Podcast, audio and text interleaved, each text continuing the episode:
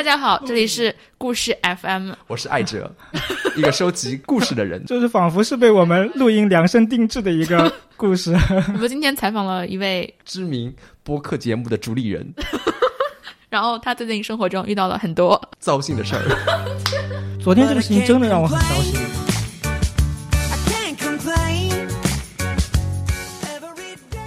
有一次我接到一个推广电话，那个小妹就是不停的来给我推销，我不知道什么东西，我记不清了，好像是装修用的什么东西。然后我就跟她说：“大姐，我已经跟你说了，我不需要，我真的不需要，能不能不要再说了，大姐？”我就把电话给摁了。结果过了一分钟，她打回来给我说：“你哪年的？” 然后 她说：“我肯定比你小。”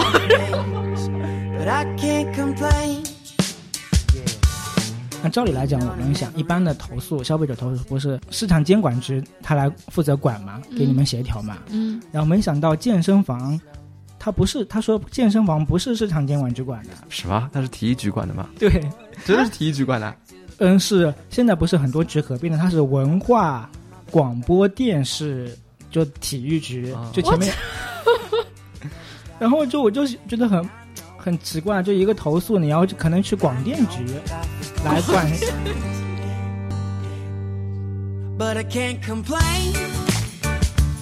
大家好，欢迎收听新一期的《有朝一日》，我是小六，我是阿洛，我是玉林。今天我们要聊一聊我们生活中的投诉的一些事情。是的，好像就是在所有其他播客节目都在年终的这个时间点上充满期望的展望未来的时候。我们今天就 非常有这种把这一年经历的糟心事儿都一股脑的倒出来的欲望，这种感觉就仿佛是在年底的时候把这一年的烦恼都清空，他们就能留在这一年了，不带到一个新的年度里面去。然后跟就是我们刚才开麦之前的这个 疯狂吐槽的节奏，我觉得我们还是应该让玉林先说。来，首先我们欢迎玉林为大家分享一下他的投诉经历。其实我在生活中是一个，其实我是一个很和善的人。对我对玉林的第一印象也是他是非常和善。直到有一次我跟他去出去吃饭，然后他当面就开始投诉那道菜。我那时候觉得他这个人非常的有力量，因为这种事情我是不会做的。那你以后鱼都臭了，你不投诉吗？你们有没有想过先铺垫一下？上来就是鱼都臭了。那那次我们是点了一个红烧桂鱼，对，然后我还以为是个臭桂鱼，然后我就以为臭是正常的，然后我也没有意识到这件事儿，然后直到玉林说他要开始投诉，玉林具体说一下那天那时候的状态。因为我吃一块下去就感觉它是臭的，但是我们点的是红烧桂鱼，没有点臭桂鱼，按照道理来讲它应该不是臭的，嗯，然后我们后来不是叫了服务员嘛，他也让那个厨师去。闻了一下，嗯，后来他也好像默认了，确实是臭的，还附赠了我们一个饭后甜点，你们知道吗？其实对这件事情，我是当时对你崇拜的。但是我最近感觉碰到了很多事情，确实对我的人生观有一点崩塌，就是对我对整个社会的信用体系、信任体系，就是有一种另眼相看的感觉。就最近三年中，我经历了好多这样的事情，嗯，就是我可能感觉我非常信任对方，但是。对方做出了很多就是伤害我，或者是嗯对我的利益有很大损失的事情。嗯，来讲讲你的血泪史。那我先说一个 健身房的故事吧。好的呀。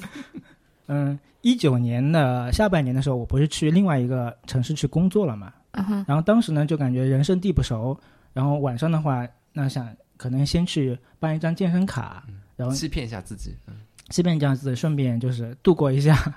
无聊的夜晚，但没想到过了几个月呢，我不是又回到杭州工作了嘛？这个时候呢，我就跟教练说：“我说我的私教课你能不能帮我转掉？”然后他就说：“啊，那我帮你那个。”他说：“你也不是说你以后就不来啊，是吧？那我就看情况吧，到时候。”然后没想到第二年呢，不是疫情来了嘛？疫情来了，健身房确实也很困难，当时。嗯。所以我当时就是二零二零年一整年就是没有提这个私教课退课的事情。嗯。然后对教练来讲，他经常也跟我诉苦，就说：“哎呀，没钱赚什么。”所以我二零二年就没有提这个退课的事情。然后到今年五月份的时候呢，我又跟教练说：“我说你能不能帮我的课转一下给别人？”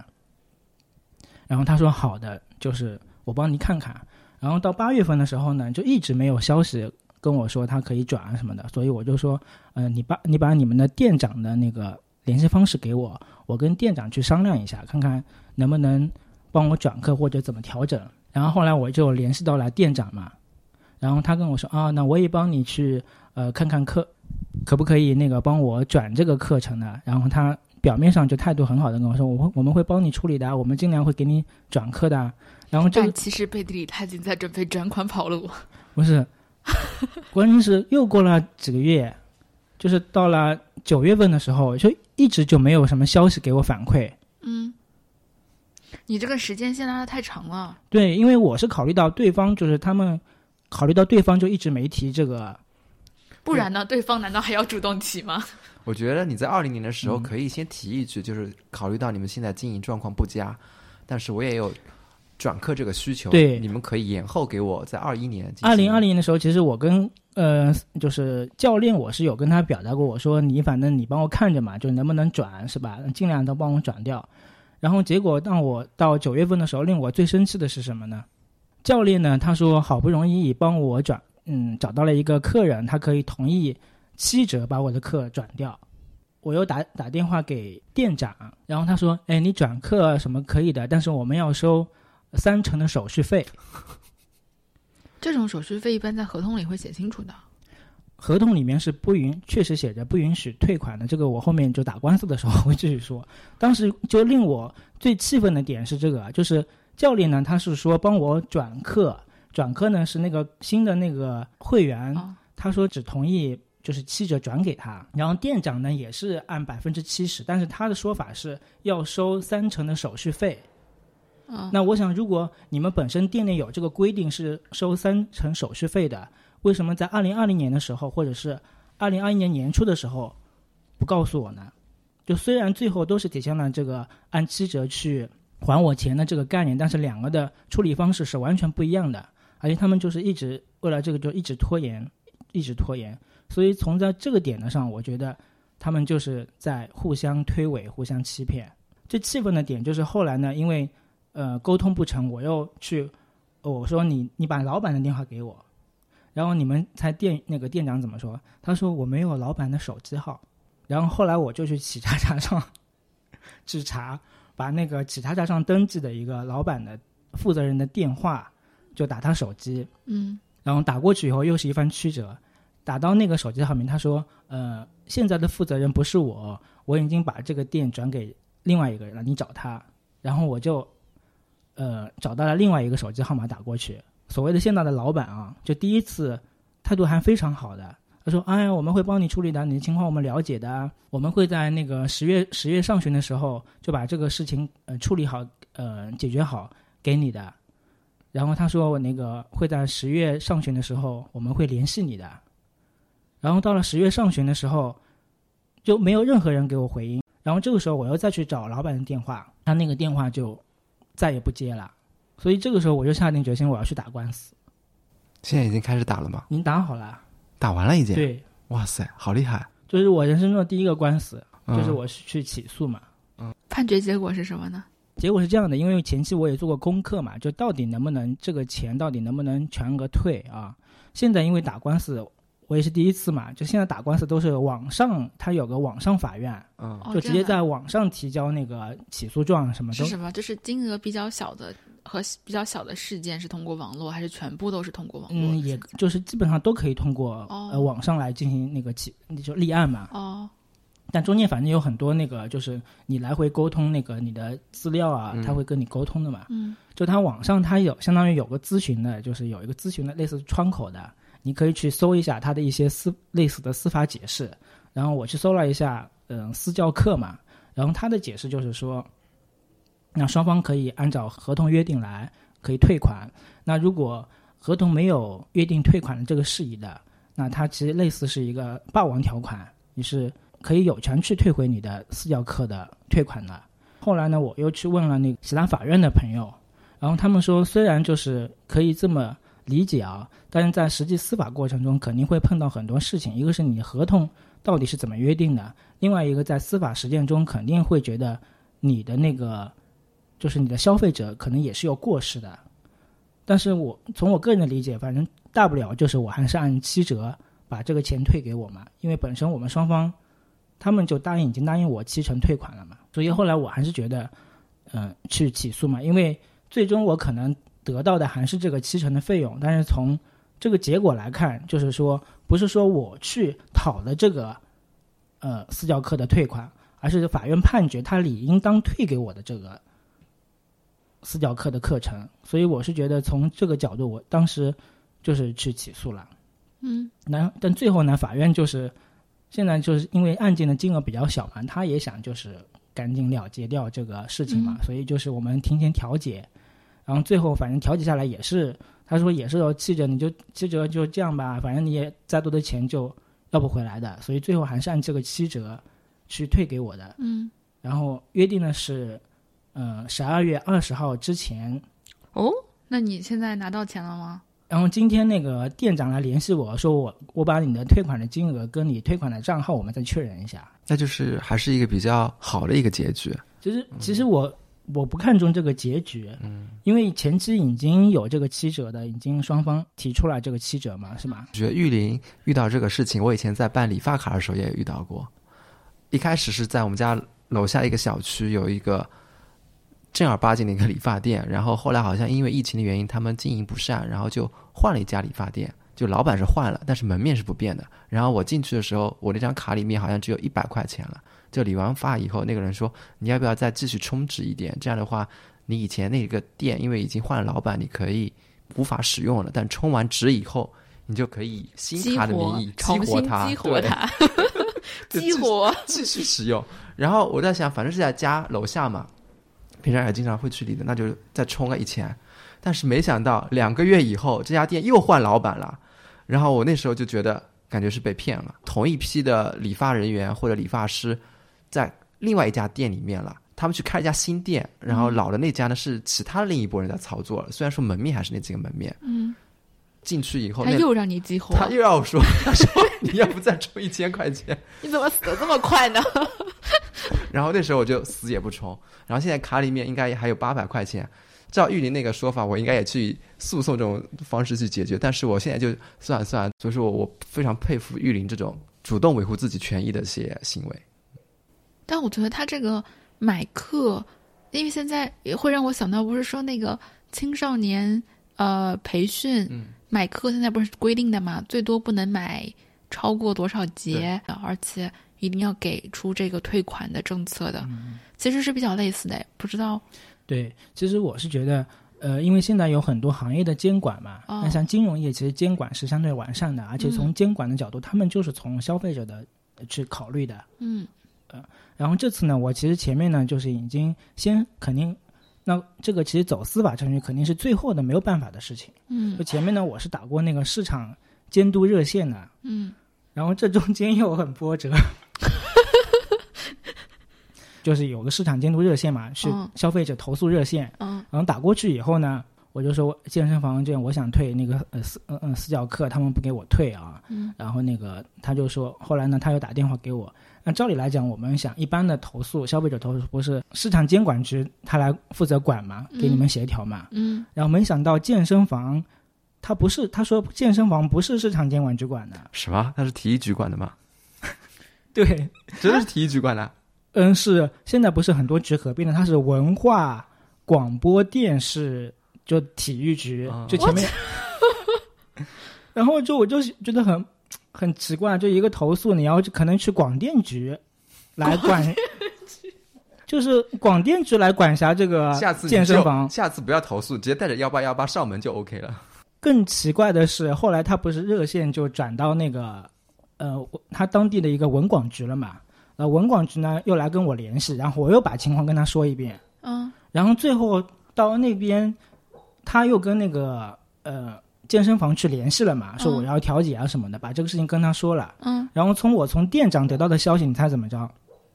他说是我同意五折跟他们调解的，就广电局的那个人员，他跟那个，他帮你承诺了一个折扣，对为了解决这个而且这个这个五折的折扣是我从来没跟他提起过的。嗯，所以他们是想快点了事，所以在中间想帮你那我不知道这个店长是欺骗我，还是他中间有什么猫腻的成水分在里面啊？但如果是真的这样的话，我我当时就又不信任这个。但是按理说，从这种就是机机构和单位打出去的电话，应该是有录音的。嗯，他们就没有这个是没有录音的哦，可能也是他们一个工作人员就为了应付掉，就直接哦打了一个随便打了一个电话，然后打电话还是打给他们那个前台健身房的前台。所以我就是这一系列过程以后，就是就是感觉告状无门，就有点秋菊打官司的感觉，就是到哪都是感觉碰壁的。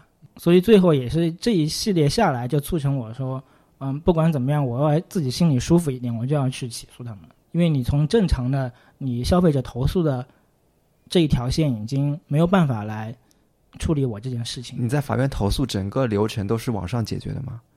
嗯，那不是的，还要去线下。整个流程下来，去了法院一共几趟？嗯，法院的话是就是相当于我提交材料嘛，他说你还因为有前面我想就网上解决嘛，后来他说你还是过来到我们现场来弄吧。嗯嗯，就健身房是个体工商户。嗯。然后个体工商户呢，照理来讲，我们我来起诉这个个体工商户，那我只要对这个，呃，个体某某健身房去起诉就可以了嘛。嗯。但是个体工商户呢，其实，在我们中国的法律体系上，它其实是一个个人。其实我同时要对这个，呃，负责人，就是他的一个主体是一个个人，共同被告，就要对他的老板进行起诉的，把它填到那个起诉书上面的。嗯。但是。其实我又不知道这个老板的身份证，谁知道呢？然后他是要通过一个系统去查询你这个老板的身份证号、地住址的。哦，所以所以这么查就不得不就网上是解决不了这件事情的，一定要去当地的这个司法机构去查询这个嗯负责人的这个信息的。嗯，所以还是不能从网上。那你后来是怎么找到这个负责人的身份号码？就是他有一个窗口是专门查询的。哦，这也在法院里面。嗯，他就对，就法院有一个，他是受理的窗口，是专门来要查询这个个体工商户的负责人的就个人身份信息的。嗯，你要先去查询，查询完了以后，把这个身份证啊、什么地址啊写在这个上面，还要附他的身份证。我听着都觉得很累。对呀，就我也是因为这颗受伤的心灵，我想去抚慰他，所以才走了这么一条路。我刚好是个相反，我觉得我对投诉这种事情。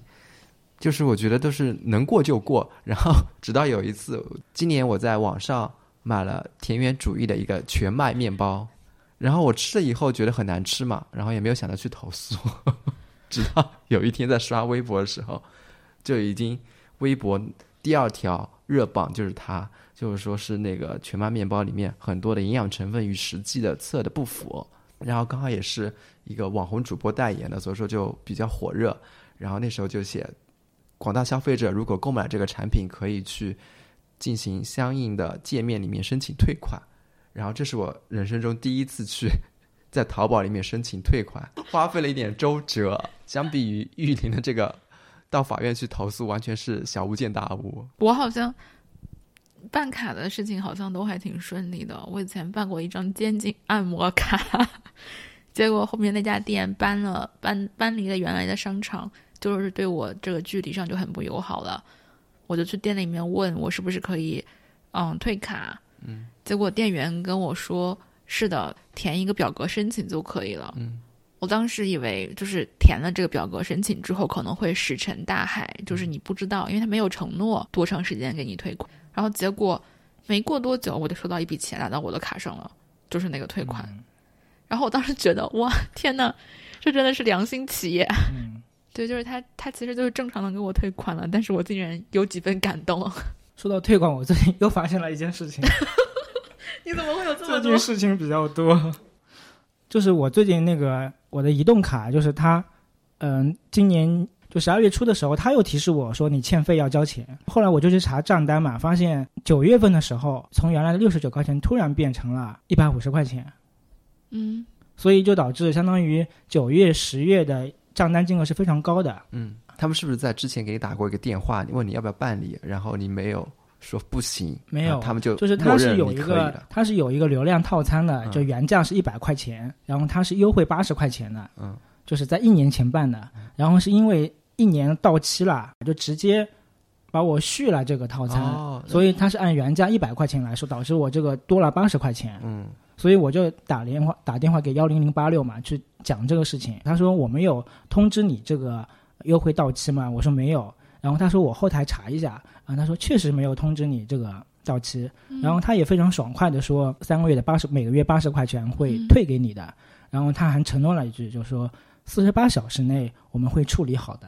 四十八小时以后就一点信息都没有。我隔了两三天之后，我再去打电话问，然后他说那个我们当时嗯、他们提交的那个申请被驳回了。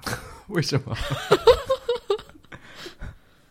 我觉得他们在编理由，哎，编话术。哦，对啊，我而且我觉得，就算是内部这个申请被驳回了，他也应该给消费者一个答复啊。对啊，所以我觉得一个气愤的点就是说，你们处理可以啊，但是你应该驳回了，你应该主动跟消费者沟通一下，就说我们这个可能要暂缓处理。他就是又杳无音讯了，嗯，所以我就觉得他最后处理结果可能他都会处理好，但是他就是理好了吗？处理好了，但是就是从这个跟客户的维护的关系上，他如果处理不好，或者是他原来原来的承诺没有兑现的话，他应该主动跟消费者沟通一下，或者说呃让你稍微再等几天，或者是我们有没有什我们有什么结果能够及时的反馈给你。现在商家都是这个套路，先给你一个优惠，然后一年以后它自动续费。如果你没有点击取消那个按钮的话，它基本上还会原价。但是我我特别讨厌中国移动的这种呃营销，因为它都是电话过来跟你说，对，现在我们有一个什么优惠，嗯你要不要？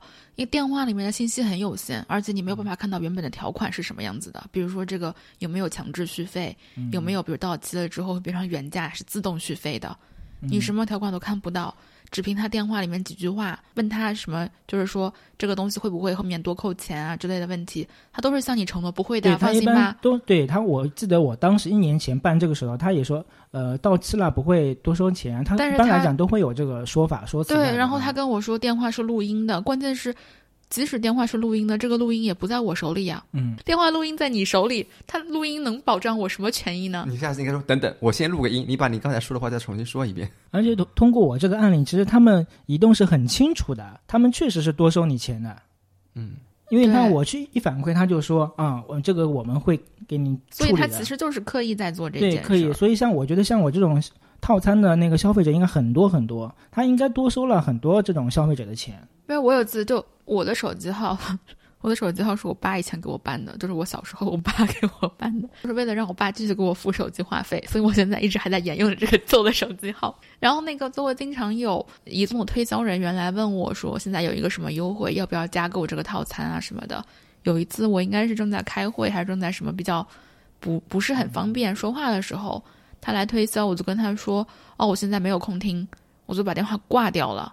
就是我既没有接受，也没有不接受。嗯嗯。然后他就给我买了这个套餐。第二个月，我爸打电话来骂我：“你为什么要加这个套餐那你后来有退款吗？？”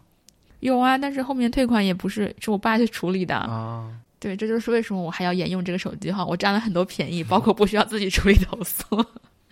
我觉得在处理投诉的这种事情中，很能看出这家店是对服务的态度是怎样的。嗯我觉得投诉是没关系的。嗯，当你能够很妥善处理好这件事情，你反而是会赢得消费者的信任的，觉得这家店是嗯可以信赖的。但是如果你只是推诿，那肯定是慢慢的会流失很多的客户。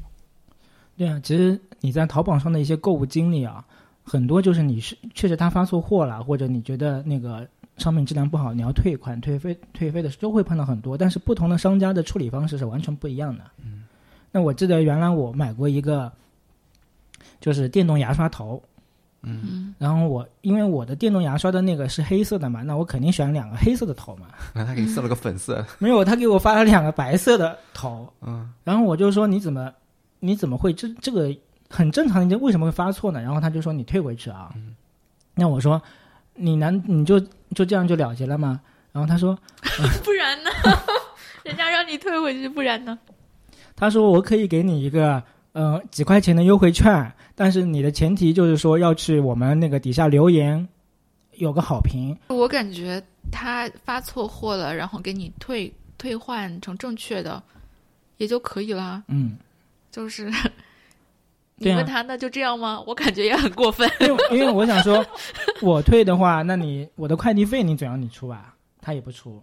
哦，哦，这样的吗？那我碰到的商家一般对，所以都还是会承担这个费用，是他们的过错的话，他们就会承担费用的。对啊，像这次那个，因为我那个原来买了一个就是牙刷架，嗯就是可以放在就贴在上面，牙刷可以挂在那边牙刷架。嗯然后它最近它的屏幕显示不出来了，然后我就去退货。这个牙刷架有什么屏幕啊？牙刷这个上面会显示时间，就是电子的。这么你买了个这么高级的牙刷？我都没听说过这个东西。等会儿录完以后，然后你把那个链链接给我看一下。然后它还会那个所谓的紫外光消毒，哇，这个就退的很就很顺畅。他说：“那你屏幕坏了，那你就是退嘛啊。”嗯然后他就说：“那个你的快递我们也会那个快递费我们会退给你。”嗯，然后就过来，我发给他以后，他检查了，过来第二天他就把那个新的那个就发给我了。就这种就处理起来就很正常啊。哎，我也是今年第一次去体验一下退货这个东西。我是买了件衣服，然后衣服太大了，嗯，然后我就申请退货，然后是菜鸟来上门的。对，就直接有个退对然后菜鸟来上门的时候，他都没有看衣服这件，衣服是好的还是坏的，就直接就拎走了。嗯，然后我当时是来收快递的呀。对啊，我当时就在疑惑，那如果万一里面衣服是破的，我们怎么来判断是我弄破的，还是在运输过程中他们弄破的？呃，如果你是破的的话，就是根据我的经验，如果是破的的话，你应该是在跟商家沟通的时候就已经反馈过这个问题了。嗯嗯如果你当时没有反馈，商家收到是破的，并且这其实也是要考验这个人的道德水平了。嗯就是你自己不停的强调说在你手里面是好的，嗯呃，很大程度上可能就是快递要承担这个运输中中的损害的。嗯对，因为我我之前就是买了一个嗯送给一个小朋友的礼物，然后那个礼物就是一个纸盒子，嗯，我拆开包裹就发现那个纸盒子被压扁了，但是因为这个盒子它是这个玩具的一部分，它不是一个单纯的包装盒，嗯所以如果这个盒子被压坏了，它其实就完全就影响到这个玩具本身了。嗯那我就跟卖家反馈了，卖家就让我检查这个外包装没有破损。其实外包装是非常非常完整的，所以我就觉得不是快递的问题，就是我主观上认为不是快递损坏的，这个盒子本身可能都是破的。嗯，卖家最后给我的承诺都是说把它寄回来，嗯，我重新给你发个新的。那我说好。但是几天之后，我就收到快递公司的电话，就不停的来回访我说，当时收到那个盒子是什么状态呀？嗯就说明卖家给我换货了之后，肯定还是去投诉快递了。嗯，说到快递，我昨天又发生了一件 特别奇葩的事情，你的生活为什么？我觉得今天就是故事 FM，大家好，这里是故事 FM。我是爱哲，一个收集故事的人。就是仿佛是被我们录音量身定制的一个故事。我们今天采访了一位，知名播客节目的主理人，然后他最近生活中遇到了很多，糟心的事儿。昨天这个事情真的让我很糟心。就我上周末在当当上买了三本书，嗯，然后照理来讲，你三天可能就收到了嘛。然后到今天我还没收到，嗯我就去当当上去查嘛，嗯，然后他非常奇怪，他是说是在呃，应该是大前天晚上，他就显示说说，嗯、暂存在我们家小区的一个快递柜里面，嗯，他显的是暂存，你们有看到过这种说法吗？暂存，我没有，我是有一件衣服一直放在市民中心放了三天，然后我打了那个投诉电话，我说你们这家快递公司要把我这件衣服放在那边干嘛？然后第二天就给我送过来了。暂存，然后我是没有收到你呃取件的一个通知的，嗯，就很奇怪。然后他的状态是快递员在送货中，所以我就呃那个他上面那个电话我就点了嘛，就跟快递员去联系，他过了好久才接。你猜他怎么说？他在吃饭，不是，他说你不要打我这个手机号，我这个手机号就是我看视频听音乐用的。挺有个性的一个快递员啊。那我我当时就我傻住了呀。你知道吗？你这样让我想起有一次我接到一个推广电话，嗯那个小妹就是不停的来给我推销，不知道什么东西，我记不清了，好像是装修用的什么东西。然后我就跟她说：“大姐，我已经跟你说了，我不需要，我真的不需要，能不能不要再说了，大姐？”我就把电话给摁了。结果过了一分钟，她打回来给我说：“你哪年的？” 然后她说：“我肯定比你小。”然后那一刻我都愣住了。那你回来吧？你哪一年的？我说我说九零年的，然后他说我九三的，然 后他说再见大姐，就是我也能理解那个对方可能有有时候会有情绪啊，但是我这个号码我从哪里要到你的私人号码？我都是通过网上正常的快递公司的联系的方式啊。刚刚大家在吐槽的时候，我觉得那种无奈感啊，或者说那种惆怅感，已经能听出来。但是我们换一个角度想，我觉得处理这些事的人实际上也很糟心。比方说刚才是那个快递员，嗯，可能最终的结果不是他一个人的问题，是整个他公司系统背后的一些管理问题。但是他要派他这么一个人来单独面对。我现在遇到淘宝店给我解决问题的方式，全部都是给你五块红包，行不行？我都觉得就是他们已经全部都是行规了，就不管什么东西它都是五块。嗯，我上次买了一个挂历，这个挂历只有一张纸，然后这张纸是一百五十块钱。嗯，啊，然后这个纸折了。嗯，就是那个很大的一张卡纸，然后它整个折了，中间破了一小块。他问我给我五块红包行不行？然后我说我花一百五十块钱买这一张纸，然后它破了，你跟我说给我五块红包行不行？我告诉你不行。后面他他让我退回去，但是根据后续的情况，我感觉他是投诉快递员了。因为他这个其实就影响到你这样东西的使用了，对啊不，是说一个折角的问题。对啊，就是我买的就是这张纸，这张纸破了，然后你跟我说给我五块红包，就跟你买了一辆车没有方向盘一样。这个这个就让我很绝望，就是我都不知道他们脑回路是怎么设置的。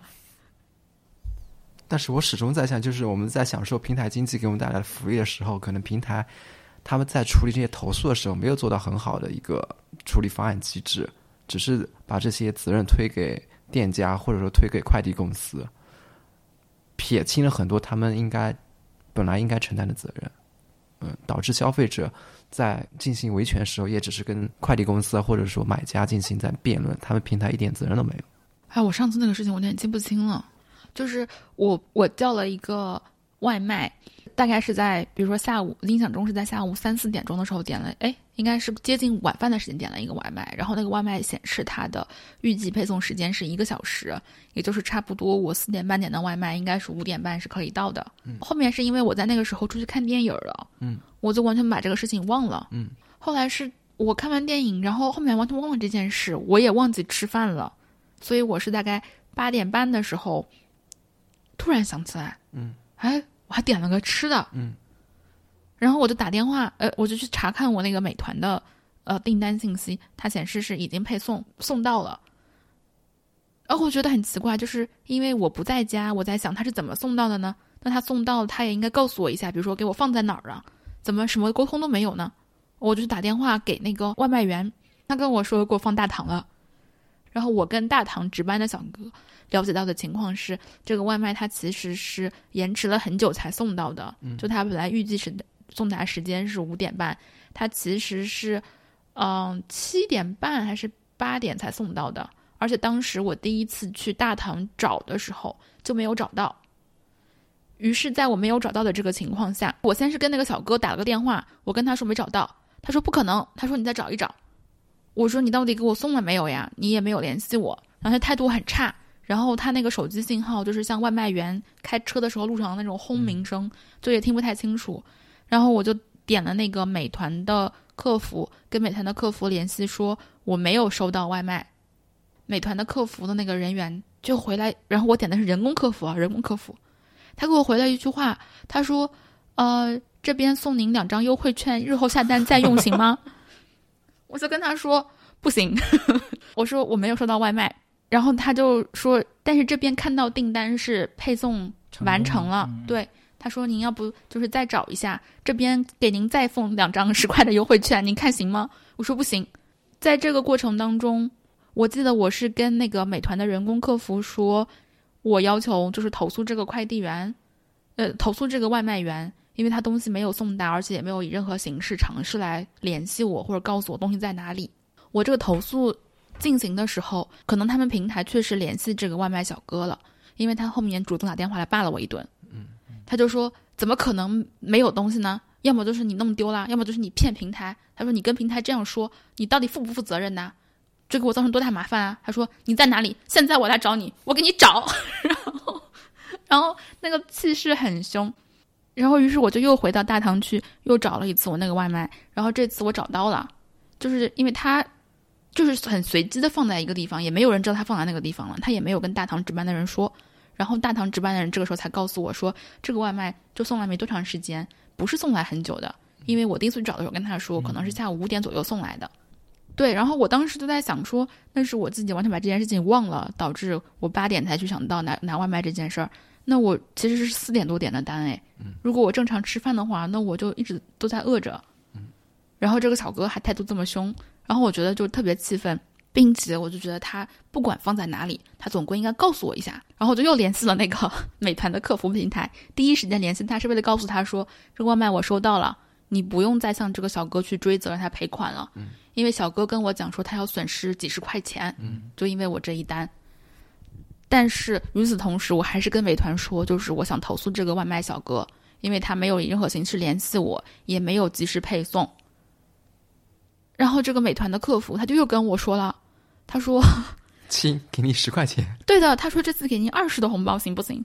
我说不行，我说我觉得这个事情说不清楚，你让人工客服联系我，因为我是美团尊贵的 VIP 会员，他们马上，他们马上让人工客服来联系我了。然后人工客服呢，他们又开始了，他说知道您的情绪非常不满，知道您非常有意见，再给您二十的红包行不行？我说不行，然后这个电话就结束了。结束了之后呢，我就收到那个外卖小哥轰炸一般的电话，他就非常气愤，说平台要扣他多少钱。哦，我就跟他说了，我说我已经跟平台澄清过了，这个外卖我已经收到了，我拿到我要订的这个食品了，就是我也说了，而且也有文字版的客服聊天记录，我也可以截图给你看，全部都是有记录的。美团那边电话，他们自己内部应该是有记录的。然后这个外卖小哥就不相信我，就就是就是谩骂。他就说：“现在我就过来，我们过来就报幺幺零，让幺幺零来调监控，看看那个外卖在不在那里。”这个时候，美团打电话又给我了。美团是服务回访，就是说让我给他们的服务进行好评。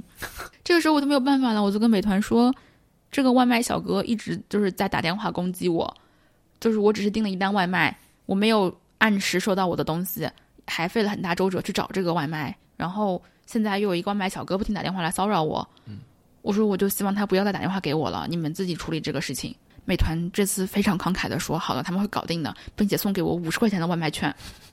然后我就觉得有点理亏，那个外卖券我不要。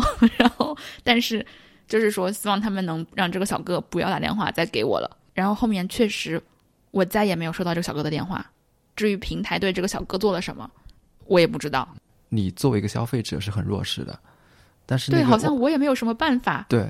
然后外卖小哥，我听下来也有他弱势的一面，他可能真的是把一样东西放在某个角落啊，他的错就是没有发短信给你，我的东西你放在哪里？那没有，我觉得他送来第一，他送来很迟，严重超时，嗯，就是而且他是虚假签收，嗯，就他在订单签收的那个时间要求之内，他虚假签收，嗯，然后第三是他没有通知我，他没有按照指定地点投放他的快递或者食品，他没有通知我，嗯。我对工作态度还是很认真的。他有三项没有做到。我想表达意思就是说，我们在维护自己的权益的时候，实际上那个过错就是在那个个人身上。但实际上，我觉得不是那个个人的一个过错，是整个系统它的系统没有建设好，导致他这个过错刚好发生在这个个人身上。就这个个人可能是随时随地都是在换的，但是我们真正应该去指责整个系统的一个搭建。我也说不上来，因为就是点外卖，然后外卖会提前签收这件事情是一个蛮常规的操操作的。然后我之前有一次就是点了外卖，我点了个披萨，然后他跟我说说他就在楼下了，能不能先点签收？嗯，我说可以的。结果一个小时了，披萨也没来。关键是平台上面显示我的订单已经完成了，所以我也投诉无门。有了这次经验之后呢，所有的人问我。能不能提前签收？我都说不能。嗯，因为他一旦签收了，相当于我确认收到这个东西了，我就没有任何办法了。是的，嗯嗯。结果呢，就遇到有一次，一个外卖小哥，他说就在你楼下了，还有五分钟，能不能点签收？我说不能。他说操你妈！然后，然后他说你就等着吃吧。然后那一刻，我我其实非常担心，我在想他不会给我食物里面对。我我真是并不知道该怎么办。前几天有个朋友他发了一个朋友圈，就是说外卖小哥他确实送货迟了，然后他央求那个收货的那个，他就说能不能不要给我点差评，因为如果你点差评的话，我会扣很多钱嘛。嗯嗯。然后那个我那个朋友他发这个朋友圈说，其实我不是说因为你说了这句话，我给你点差评，是因为你知道我的地址在哪，所以我不敢给你点差评。对，就是我刚才讲的那个很长的关于我和外卖小哥的故事，就是呃我在平台投诉那件事儿。我那天就是刚好在投诉期间，我妈给我打电话，我跟她说正忙着呢，等一会儿给你回电。然后后面我妈问我发生了什么事儿，我就跟我妈讲了，我妈就说：“那你投诉人家干啥呀？人家万一来找你呢？你万一拿个刀上门呢？对啊人，家万一怎么怎么怎么样呢？不就是吃个东西的事儿吗？”然后我妈开始说：“你不能自己烧饭吗？” 然后 这个事情为啥老叫外卖呢？这个事情就完全我投诉的时候，我不会投诉这个人的，我是投诉那家公司。比方说那个某某快递公司，我就打电话某某还是要去处理对。所以说我觉得嗯，真正的应该以后如果设计完善一点，就是投投诉那家公司的什么环节。对我在这个里面最困惑的是，我也并不想让这些外卖小哥和快递小哥被罚款，嗯，或者是受到他们不应受的惩罚。其实你的出发点只是让那个管理快递公司在管理的时候能够更细致化一点，他们某个流程环节能够做得更到位一点。但是我作为一个消费者，我希望能够得到，比如说我这个物品的准确的信息，包括你是延后，但是你要跟我讲，比如说延后到什么时候，是我能有一个合理的预期和自己的安排。对，最扯的，我最近在，我十一月一号买了一个圣诞礼盒，就是那个 Advent Calendar，就是那种从十二月一号开始一直到十二月二十五号，每天都可以抠开一个的。十二月都快过完了，还没收到吗？没有，我是我是十一月一号下的这个订单，然后它是从英国海运过来的。当时我问那个老板说：“我十二月一号能准时收到吗？”那个老板说：“可能不能保证准时收到，但是应该是这八九不离十的。”他说：“老板说的没错，可能是二零二二年的十二月。然后我在想，反正我是自己吃嘛，对吧？那我就可以接受的。然后我在想，呢反正我拍一单嘛，我就给我朋友也订了一盒，就总共订了就是好几份，就是给朋友也有。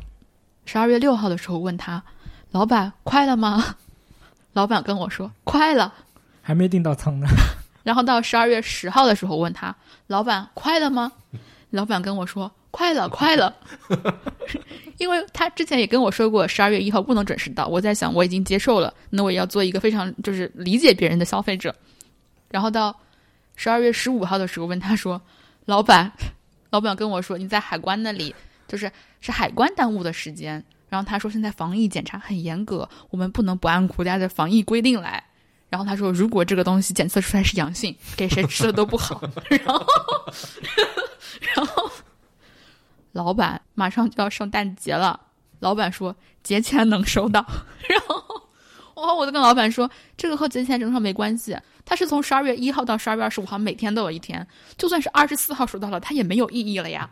这个东西是有是有时效的。对吧？所以才会在十二月二十六号的时候，国外就全部都打折了。嗯，因为这个圣诞东西它不值钱了，它这个是有时效的。老板说：“我给你买的是不打折的，我给你看小票。”气死我了！然后我说：“我管你打折不打折，我要的是我的东西。你打折不打折我无所谓，哪怕你全买的是打折的呢，只要你按时给我，我就可以啊。”然后老板跟我说：“又不是我的错，是海关在防疫检查。”我说：“那就是我的错了吗？” 然后他说他保证我十二月二十五号之前能收到。我说那我十二月二十五号收到了又有什么意义呢？他说你可以一月开始吃。那你再等一年吧。等一年就过期了。对，就无解。而且这个东西，就像我现在买这个东西，它就是很有时效性啊。嗯。它如果没有按期收到，就像我二月十五号去送别人玫瑰花，它还有什么意义呢？有意义的呀，打折的呀。其实我也不想让这个老板去承担我的损失或者怎么样，我也没有想让这个老板说他代购了这么长时间，因为他是一个代购嘛，他又不是生产商。然后比如说我退单了，那他就折在手里了这个东西。我也没有想让别人承担额外的损失，但是我也需要就是说我按时的收到这个服务啊，我也付钱了，我作为一个消费者，我什么都没有做错啊，所以就陷入了一个这样的尴尬，就是我也不能保护我自己的利益。老板也觉得委屈。如果我保护了我自己的利益，就很可能就是损害了别人的利益。嗯，哎，我觉得我们现在其实很多的诉求不是说快跟慢的关系，就是你快有快的接收方式，慢有慢的接收方式。但是你要给你一个正常的反馈，就是说你到底是什么时候可以做到这件事情。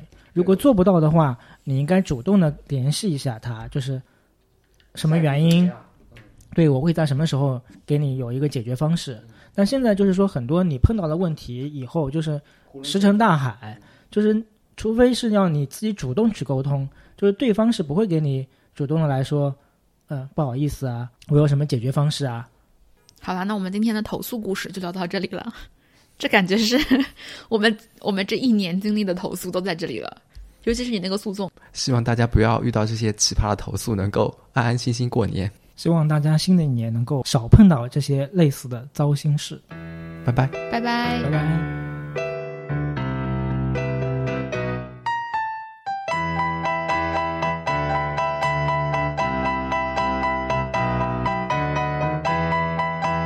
我们推荐您使用。